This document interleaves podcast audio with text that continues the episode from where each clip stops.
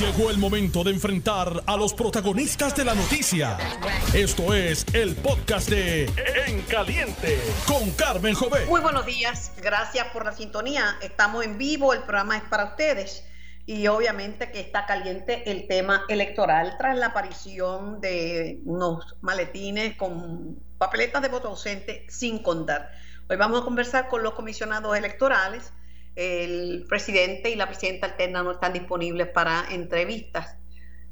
Eh, la verdad que son muy pocas las entrevistas que ellos han dado. Eh, con todas las críticas a Dávila estaba más accesible a los medios de comunicación. Pero hablamos con los comisionados porque la Comisión Estatal de Elecciones no es el presidente, son los comisionados más el presidente y son más comisionados que, que el presidente que es uno y está para dividir las diferencias. Comienzo con el comisionado electoral del Partido No Progresista, Héctor Joaquín Sánchez. Buenos días, Héctor. Hola, buenas tardes, Carmen. Buenas tardes a todo Puerto Rico. Mira, Héctor, eh, el, comisionado electoral del Partido Popular va a pedir una investigación sobre el conteo de las papeletas eh, para la, la gobernación. Dicen que hay incongruencias, hay malestar con esos maletines, piensan que esos maletines pueden definir la contienda en otras direcciones, es decir, que si se cuentan esos maletines, entonces dejaría de ser eh, gobernador Pierre Luis y dejaría de ser alcalde eh, Miguel Romero. Mire Carmen, básicamente eso no es cierto. Este voto adelantado fue trabajado arduamente por el Partido Progresista. Por eso es que ellos seguían entorpeciendo los procesos, atrasando para que no se contara ni un solo voto. Eh, no tenían los funcionarios cuando había que tenerlos. Así que básicamente aquí lo que ocurrido fue que se retrasó la divulgación de unos resultados, lamentablemente, este, porque desde el 24 de octubre, cuando nosotros denunciamos que no había funcionarios, esa era la realidad. Básicamente, el pasado sábado nosotros le habíamos advertido a los compañeros comisionados que no era correcto cerrar una elección en cero sin haber finalizado con lo que era el conteo de esos votos manuales. Hoy el tiempo nos da la razón. Básicamente lo que nosotros nos fuimos el pasado sábado de observar que el municipio de Loíza no se había trabajado, el municipio de Canóvana no se había trabajado, que es 104, 105, los precintos, los precintos de Carolina 106, 107 y 108 y los precintos de Trujillo Alto 109 y 110 no se habían trabajado. Por lo tanto, allí esos totales ni le dan victoria ni le quitan eh, voto a los incumbentes. Ahí básicamente permanece todos los incumbentes. ¿Qué ocurre? En el caso de este otras contiendas, yo había advertido que si no se entraban los datos, se iba a crear una falsa expectativa de que alguien había ganado. Y yo sé de allí de contienda que si una vez se entren esos resultados, o te ocasiona un recuento o simplemente cambia y pierde la persona que está ahora mismo en el sistema. como de yo sé que en Culebra está bien pegadito, creo que por 13 votos. Por dos votos. Pero, eh, dos votos. ¿por, cuánto? Dos votos. Ah, estaba por tres, está por dos. sí, con uno se gana y lo demás. Y entonces, ¿qué otras contiendas están cerradas? Pues mira, básicamente ahora mismo hay recuento para Guánica, que una vez se entre en esos votos no va a haber este ningún recuento. Una vez eh, se entre a Guadilla, si es que existiera alguno, porque yo entendía que ya estaba todo ya entrado, pues puede definir si hay recuento o no hay recuento. Ahora mismo hay recuento. En el caso de este el otro es Culebra, que una vez se entren esos votos ausentes que están allí, básicamente te va a definir el futuro de Culebra. Pero más allá de municipios, porque la mayoría de los incumbentes que ya ganaron, ya ganaron, esas son las únicas tres contiendas que te estoy mencionando que puede haber eh, cambios. En correlación a la Cámara de Representantes, ahí sí hay unos escaños que se pueden definir con la entrada de esos datos, de estos resultados. ¿Qué quiero decirle? Aquí no ha habido. están diciendo que Eva Prado le puede ganar a Juan Oscar Morales cuando se cuenten esos votos? No, porque en ese precinto, en el maletín del 3, lo que hay son tres papeletas, que es lo que quiero aclararle al pueblo de Puerto Rico. Nosotros nos fuimos con una cantidad de maletines que se habían que no se habían tocado, que fue lo que te mencioné del 103 al 110. Y habían unos maletines que tenían que subdividir porque estaba todo mezclado porque una vez las mesas trabajaban y no había acuerdo en la mesa para adjudicar esa papeleta, se llevaba eso a una mesa especial y esa mesa especial tenía que distribuirlo por precinto para que fueran los comisionados quienes entonces asumieran la adjudicación final de esas papeletas que no tuvieron acuerdo las mesas especiales. A tales efectos, en el día de ayer, los empleados de Java subdividieron esos maletines. Así que una buena parte de los cientos de esos 153 que encontraron no es que encontraron, es que ellos subdividieron en esos maletines esas papeletas para ser adjudicadas por precinto en un acta especial. Aquí no hay papeleta nueva, aquí no es que alguien está metiendo papeleta nueva, porque en la boda nadie entra si no está en balance. Aquí esos, esas contiendas de San Juan no va a tener ningún efecto. Allí Movimiento Victoria Ciudadana quiere que hayan 10 mil o 20 mil papeletas, eso quisieran ellos, pero no las hay. Allí lo que hay es, por ejemplo, el primer maletín que todos observamos cuando se abrieron, fueron dos papeletas nada más de municipal y una papeleta legislativa. Y eso es que no hubo acuerdo en la mesa en donde se trabajó y hay que adjudicarlo. Pregunto, ¿cómo cuántas papeletas son? Porque a mí me han dicho que son seis mil, que son siete mil, que podría haber ocho mil de toda la isla. Básicamente las instrucciones que se le dio a todos los que están asignados allí ahora mismo en, de operaciones electorales es que en la medida que puedan, los que sean fáciles de contar, que las cuenten para darle paz y tranquilidad al pueblo de Puerto Rico y que vean que allí no queda tanto para adjudicar. sería cuánto, es tanto y cuánto no es tanto? Número. Sería totalmente especulativo y parte un número, pero si no hay un número para que se diga, mira, aquí se cambia ya la contienda de San Juan. No, ¿Ya se pierde Juan Oscar Morales? No, porque no hay la cantidad de papeletas para definir esas contiendas que ya, o cambiar esas contiendas que ya están definidas. Pero deja un mal sabor en la gente, máxime este, los comentarios de, de Manuel Natal, de que él ganó, de que cuando se cuenten esos votos él va a ser el ganador, que por eso él insiste que hay que empezar el, el, el él, como que confunde el, un recuento con escrutinio, pero yo me imagino que se refiere al escrutinio general.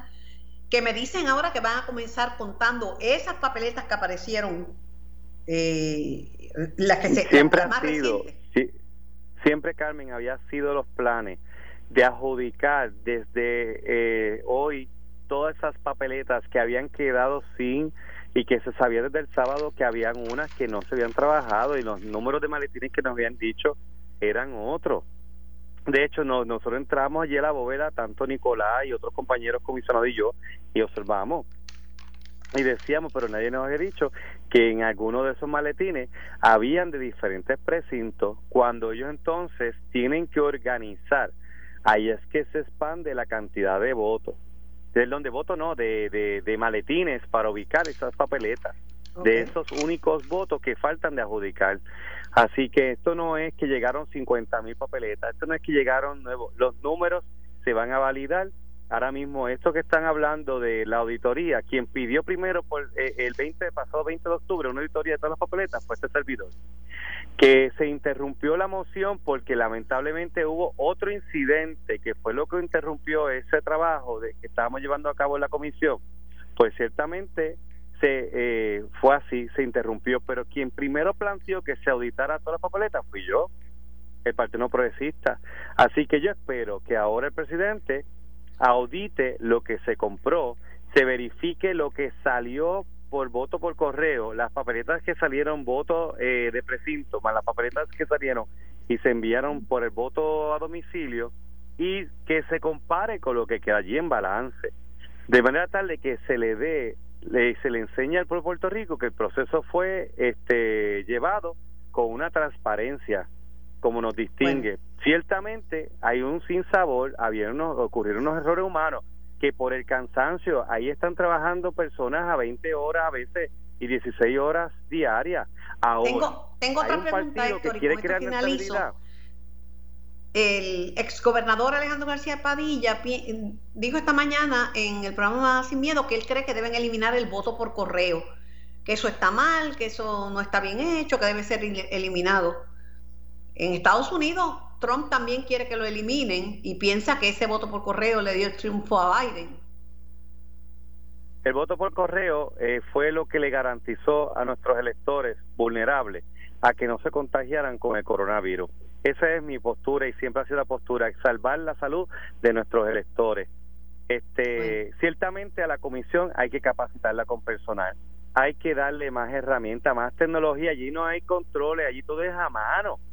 Allí tienen que ellos tener mejores controles, utilizar la tecnología a favor. Así que para un futuro, primero tengo que capacitar la comisión de la tecnología y de recursos necesarios para poder este operar correctamente. Por ejemplo, el Partido Progresista, habían cuando yo llegué, habían 71 plazas vacantes y yo las nombré inmediatamente, pero el reclutamiento no fue fácil. Así que eso, y yo tengo, a mí me consta del Partido Independentista que el compañero Roberto no pudo completar sus plazas. Así que aquí la clave es que antes de que comience cualquier eh, proceso como este, número uno, capacitar la comisión con todos los empleados necesarios. Número dos, no jugar con los presupuestos. Aquí había, hasta antier el presidente estuvo suplicando que le den dinero para poder operar y para poder comprar los materiales. Esto no es cuestión de juego. Aquí tienen que ver la comisión con el proceso serio que, que corresponde. Y número tres, los partidos tienen que tener los funcionarios. No es justo que nosotros sí tengamos los funcionarios y vengan ahora comisionados que lleguen a un acuerdo, sea unánime los acuerdos y el otro día vengan y cambien los muñequitos y cambien las decisiones y después no tengan tampoco los funcionarios. Y eso es lo que no es justo. Bueno, gracias por su participación, Héctor Joaquín. Tengo también a Roberto Iván Aponte, comisionado electoral del PIB. Hola, Roberto. Hola, Carmen, un placer estar contigo.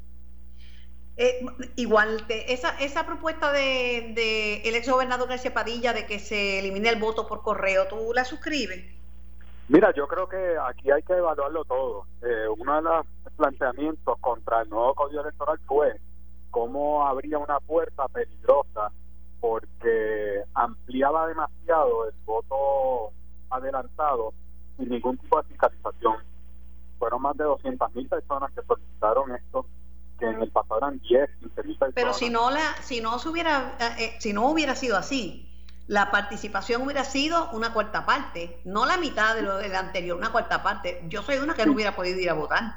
Sí, yo creo que es algo que hay que había que evaluarlo Con, con tiempo para ver qué sistema de fiscalización iba a haber, sobre todo en el tema del voto a domicilio.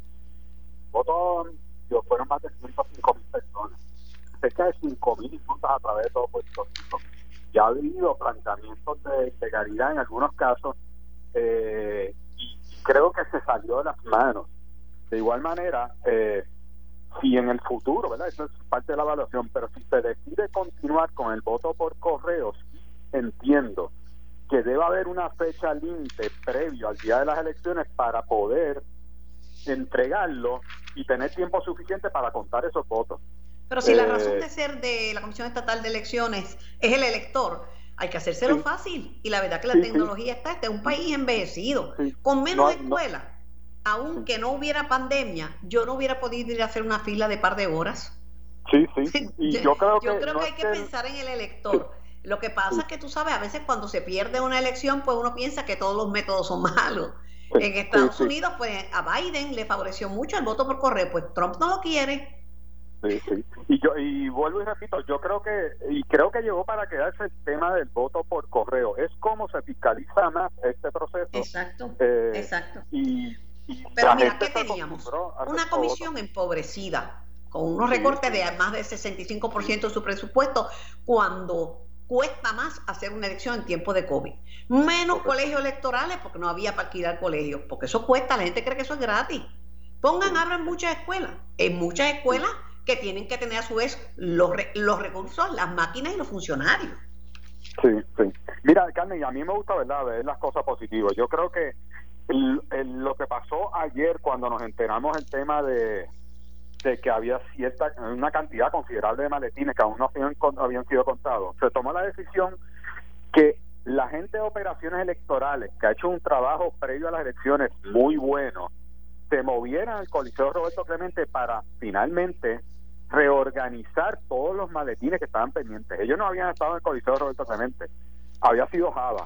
Y esta mañana comenzó ese trabajo, eh, son personas que conocen el tema electoral y ya tenemos una idea de cuántos son los maletines que quedan pendientes. ¿Y cómo una vez se Porque ¿cuántos son los maletines? ¿Son 150 o 170? Mira, eh, al mediodía el número era 170, pero ahí hay de todo. Dicho sea de paso, no todos los maletines son papeletas.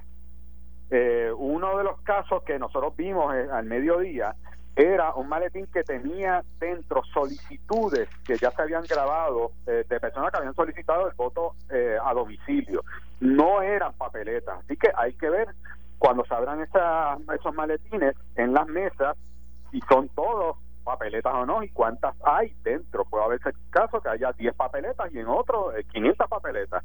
Por eso no se puede decir exactamente cuántas papeletas quedan por, por contar pero como son papeletas de toda la isla, no necesariamente van a, cambiar los resultados de, toda la isla. O sea, van a, tener efecto en los lugares quizás donde está bien cerrada la y están para recuentos.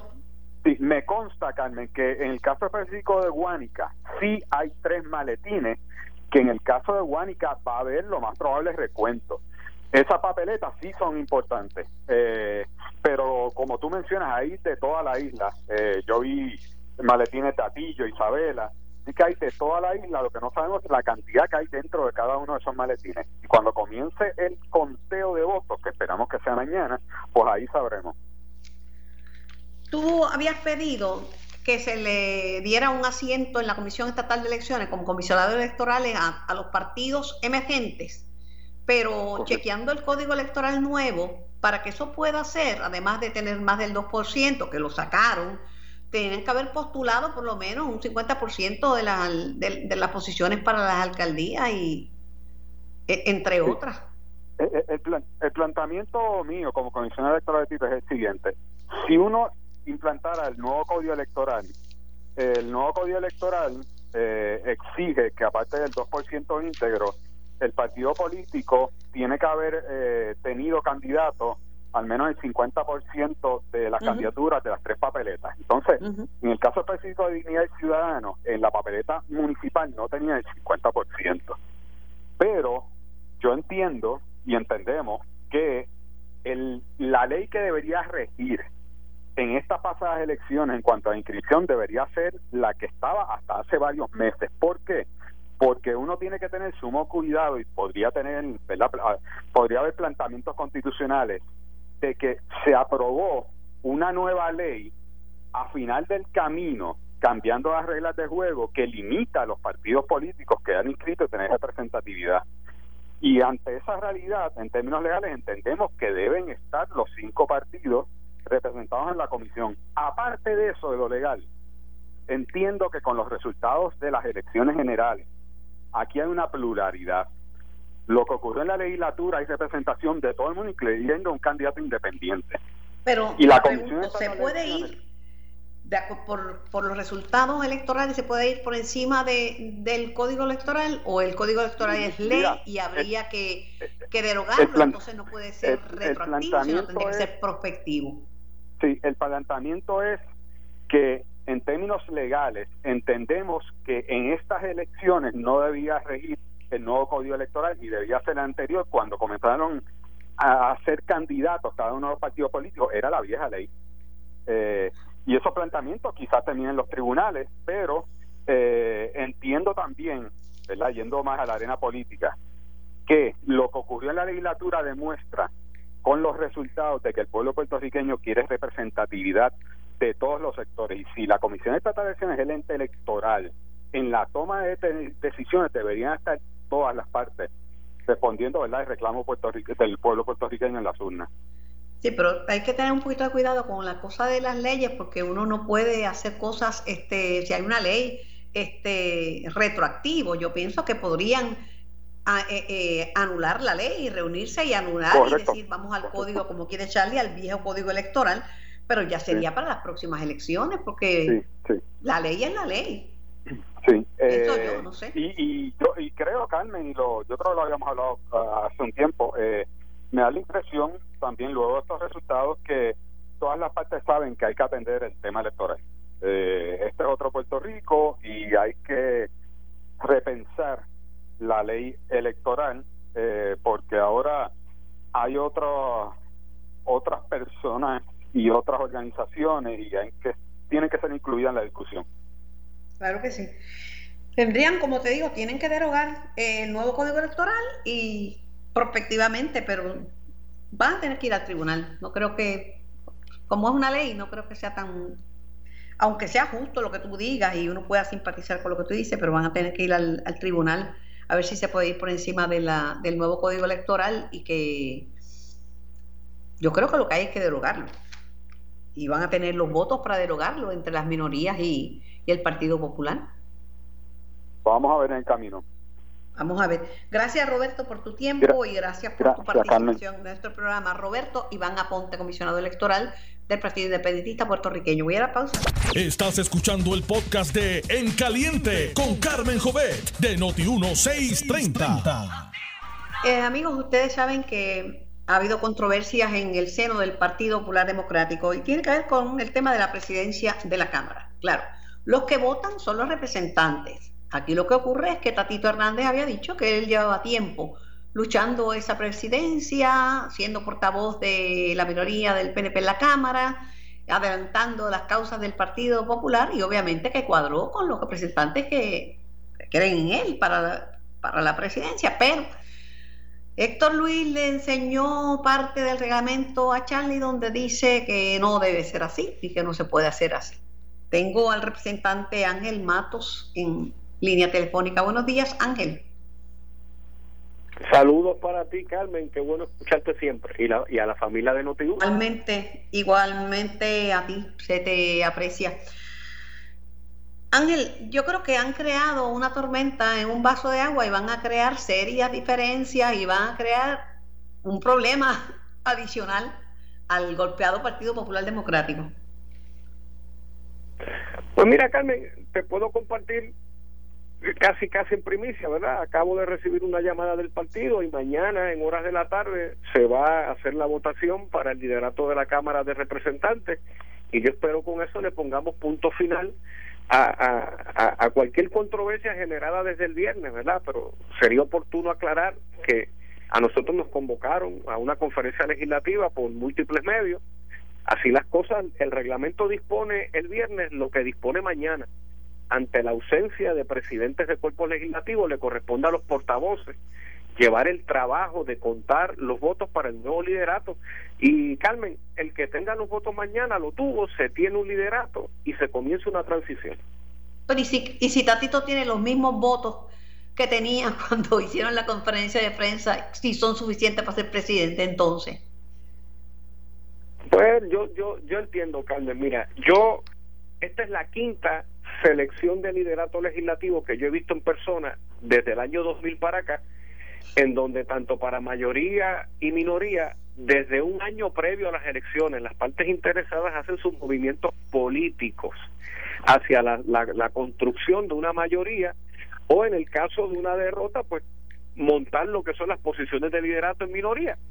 Eh, recuerdo desde los tiempos Tony Fá, Jaime Pereyó, eh, ¿verdad? Y las, y las tres ocasiones que hemos estado en posiciones de minoría, pues, pues ciertamente se pone caliente, se pone contencioso y después la paz y la calma llega.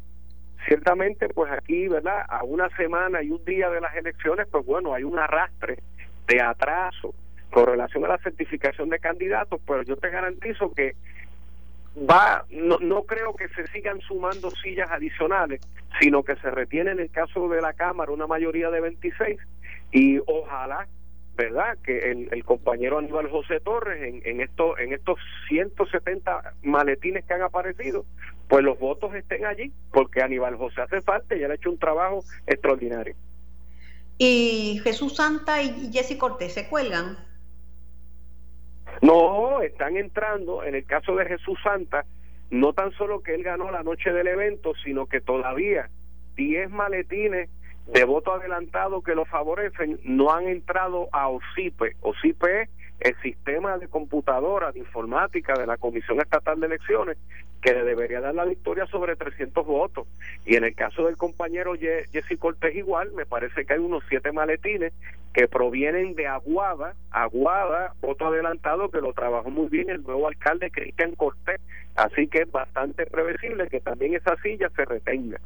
Y, y, y también, Carmen, si convocan mañana al Senado de Puerto Rico, pues también yo no tengo razón por qué dudar que José Luis Dalmau va a lograr ser el presidente del Senado, porque en estos 20 años, pues, él ha escalado ese liderato interno de Son los mismos 20 años que llevas tú. Eso es así, pero pero yo no llevo 20 de representante, llevo tiernos 8 y ahora voy para 12. No es que quiera decirle viejo a Dalmau, pero... llevas 20 años en esta has visto, has visto por lo menos 5 elecciones, Este, yo te digo, esos son asuntos, yo creo que esos asuntos lo deben decidir los, los senadores y los representantes. Así mismo es, y mira, gracias a Dios, ya mañana esto acaba y nos podemos enfocar, Carmen, en, la noticia grande, Carmen, la cobertura enorme debe ser que ya hay sobre 70 mil votos no contados, Carmen, y a lo mejor para algunas candidaturas no haga mella, pero ciertamente... ¿Dónde eh, hay 70 mil votos, Ángel? Carmen, ya van 170 maletines. El promedio de un maletín ronda entre los cuatro. Sí, pero lo que pasa es que aclararon los comisionados yo acabo de entrevistar a los comisionados que no son todos los maletines con papeletas. Hay maletines que tienen formularios, hay maletines que tienen eh, materiales electorales que no se utilizaron. No todos son papeletas, hay maletines que solamente tienen tres papeletas. Según me, dijo el comisionado electoral del PIB, Roberto Iván Aponte. Pues yo quisiera que se abran todos los maletines. y lo van a contar, lo van a contar. Lo que están anticipando es que no va a cambiar, salvo en los sitios donde está reñido. Culebra, por ejemplo, eh, Aguadilla, que está bien peleada la, contienda, eh, eh, y lugares donde está bien cerrada, bien cerrada, no va a ser nada, porque se van a diluir a nivel isla los votos.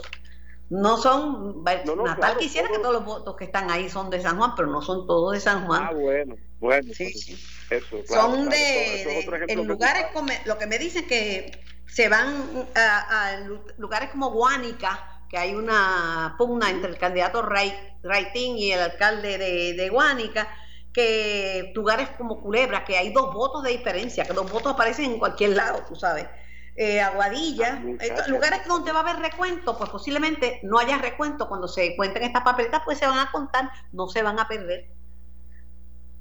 No, no, claro, y recuerda que esas, eh, el total de papeletas, ese número total, tú lo divides entre cuatro: papeleta gobernación, papeleta legislativa, papeleta alcalde y la papeleta del plebiscito. Pero como tú bien das en el clavo, Carmen, hay aquí tres, cuatro alcaldías que están en decimales. Así que la decimales que son fáciles de... Yo estoy de acuerdo contigo. Bueno, vamos a ver si la... decían que los ánimos estaban caldeados en la reunión, que se abrió fuerte, pero bueno, yo sé que no lo van a no lo van a admitir, o por lo menos no lo van a comentar. Bueno, yo te diría que en 20 años todas esas dinámicas en su momento se ponen calientitas y después se arreglan, Carmen, porque si no te estaría mintiendo y hasta ahí yo llego. Cualquier cosa me lo mentiste a ti. Y la especialidad de la casa, en la casa tuya, es poner un, una notita de, de humor a cuando las cosas están calientes para que bajen en el diapasón. Por lo menos en los años que te conozco siempre ha sido así. Claro, y yo espero que mañana podamos superar este capítulo porque hay prioridades más grandes, Carmen, porque evidentemente luego de estas elecciones, como queda este país, pues la agenda grande es Puerto Rico. Eso es lo que nos une. Pero más vale que entiendan el mensaje, ¿eh? los que llegan nuevos y los que, están. El mensaje no es macarata, el mensaje es colaboración y gobierno compartido es para compartir, no para obstruir ni para, ni, ni para causar problemas. El país te cansó de eso. Yo me comprometo contigo que no volveremos al 2004, cuando hubo un gobierno compartido y la dinámica fue una muy tirante y muy mala para el país. Bueno, los alcaldes ya han dicho que pueden trabajar con, con Luisi, alcaldes populares, importantes. Yo espero que así sea, porque estamos cansados. Eh, Hay mucho, hay mucho dolor, y es la actitud correcta porque así mismo es Carmen, aquí todavía hay toldos azules, municipios sin escuela y sin hogares luego de los temblores y una pandemia, Carmen, que la estamos como que se nos está yendo a la parte de atrás de la cabeza y todavía tiene a Puerto Rico y al mundo de rodillas. Todo eso así, está la bandera. Así mismo es. Y eso es lo que hay que eso es lo que hay que tomar en consideración. Gracias Ángel por tu tiempo y gracias por comunicarte conmigo. Gracias, el, un abrazo. El representante Ángel Matos. Tengo al representante Héctor Ferrer, hijo en línea. Hola Héctor, saludos. Muy buenas tardes Carmen, a ti y a todos los que escuchan. Un placer compartir nuevamente contigo. Siempre. La sangre no llegó al río, ¿verdad que no?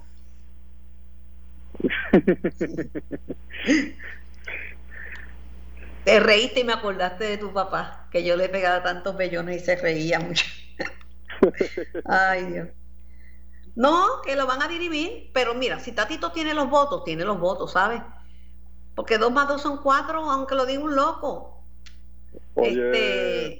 hoy es martes, no es, no es viernes de la semana pasada. Las cosas han cambiado, Carmen. Hoy no tiene los votos, ¿tú crees? Veremos mañana. Vamos a Pero por lo que me dices, me da la impresión que tú crees que Tatito ya no tiene los votos para ser el presidente de la Cámara de Representantes. Pues yo no quiero especular, ¿verdad? Porque yo solamente soy un voto, pero mañana sabremos si tiene los votos o no. Pero el tuyo no es para él. Eso yo le, lo, por lo menos dentro del caucus, yo no estaré votando con su rancho. Tú vas a votar por Jesús Manuel Ortiz. ¿Qué tiene Jesús Manuel Ortiz que tú crees que podría ser mejor presidente que Tatito? Yo, creo que, es momento, ¿verdad?, de que los compañeros dilucidemos esto eh, dentro del caucus. Eh, son dos grandes compañeros, ¿verdad? Y no voy a entrar en, en, en, quién es mejor y quién no, sino es momento de hacer lo que es correcto para Puerto Rico. Lo que eh, el país buscó el pasado martes 3 de noviembre dejar a un lado los viejos estilos y que se busquen las alianzas y los consensos necesarios. Pero se sabe, esto no es Las Vegas, que lo que pasa en Las Vegas se queda en Las Vegas, pero lo que se pasa en el Partido Popular lo sabemos a los, a los cinco minutos, ya se sabe, ya se sabe, ya se sabe, porque todo el mundo vaya a su historia de lo que pasó. Lo importante es que no queden fisuras, porque a veces estas cosas, en vez de resolver y animar y unir, eh, desunen y el partido está maltrecho. El, el, partido está maltrecho. Si te fijas los, los comentarios en, la prensa de hoy, es que, que, el PPD tiene que escuchar lo que la gente está pidiendo y que tras la derrota del Partido Popular, eh, el partido tiene que reconocer la necesidad de hacer cambios para que la pava se mantenga vigente. No antigua, sino vigente, actualizada. Eh, es momento de un proceso de autorreflexión, introspección, que sepamos dónde estamos parados y para dónde vamos. Y si no entendemos el mensaje del, del 3 de noviembre, pues vamos a estar en problemas. Lo que pasó el viernes es, es, reflejo de que todavía no, no han hecho un proceso de autorreflexión ni, ni introspección pero yo he vivido mucho tiempo y te digo que así, eso que pasó el viernes, así ese es el uso y la costumbre, así lo hacen. Es más, los, los, que aspiran a la presidencia van amarrando los votos desde, desde las primarias. van amarrando votos y van a ver, van preguntando, van ocultando con quién cuentan. No es de un día para otro que salen esa, esos respaldos, los van trabajando por, por meses. Claro, Carmen, tienes toda la razón, pero el país, el uso y la costumbre en el país está cambiando. Y si los sus líderes no se dan cuenta, pues que pasarán a la historia. Bueno, el con todo y que tenemos partidos emergentes que lograron sentar gente en, en las cámaras legislativas, y aunque muchos de, de ellos, por ejemplo, de Victoria Ciudadana, no les reconozcan pues la gente votó mayoritariamente por el PNP y el Partido Popular. Así es, pero cuando, cuando vemos las elecciones del 2016, que ya está en 500 mil y ahora bajamos a 300 mil votos, pues eh, eh, es momento de reflexionar, introspección, más allá de buscar liderato, es momento de, mirarnos al espejo y reconocer las cosas que se han hecho bien, que se han hecho mal, dónde se falló, dónde se acertó para poder trazar una ruta. Mira, lo primero, y eh, no requiere mucho esfuerzo, es reconocer que hay una pandemia, que Puerto Rico es un país envejecido, que los, adultos, los adultos mayores son los que más se mueren de estos casi 900 que están muertos. Y entonces mucha gente se asustó, unos no fueron a votar, y si fueron, el número que fueron fue porque 200 y pico mil solicitaron voto adelantado, si no, no van. El adulto, estamos en medio de una pandemia, no podemos comparar esta elección con ninguna otra, porque este, en 100 años no habíamos tenido, del 18 no habíamos tenido una pandemia. Así es. Y eh, no, no tú sabes, y aparte de eso, un país que ha tenido el, peor huracán en no sé cuánto, en 100 años también, temblores que no teníamos de todo. Lo que lo estamos viendo hoy había ocurrido en el 18. Del 1918 a esta parte no habíamos tenido esto. Y ahora pues es cíclica, 100 años, 102 años después se repite la historia. Y no, no ha sido fácil, mira, no ha sido fácil. Yo te digo, ah, que los partidos no tenían suficientes funcionarios. Pero si la gente tiene miedo a salir de su casa, ¿cómo va a haber funcionarios? Claro que ha habido miedo, va a tener que contratar gente y tener personas pagadas, porque tampoco es así. Están diciendo que eliminen la Comisión Estatal de Elecciones. Yo no creo que sea la alternativa. Esa no es la alternativa. Esa no es la alternativa. Hay que mirar el proceso, hay que llevar a cabo una serie de auditorías para ver dónde se falló, dónde se puede mejorar. Y, y, me, y sobre todo, el problema aquí mayormente fue cambiar las reglas del juego. Eso se vino advirtiendo de que, iba, que iban a ocurrir errores y que iban a ocurrir situaciones como la que estamos viviendo por, por enmendar un código electoral que, se, que servía y estaba funcionando y se trastocó pero mi querido Héctor, yo he vivido un poquito más que tú, no mucho, pero un poquito.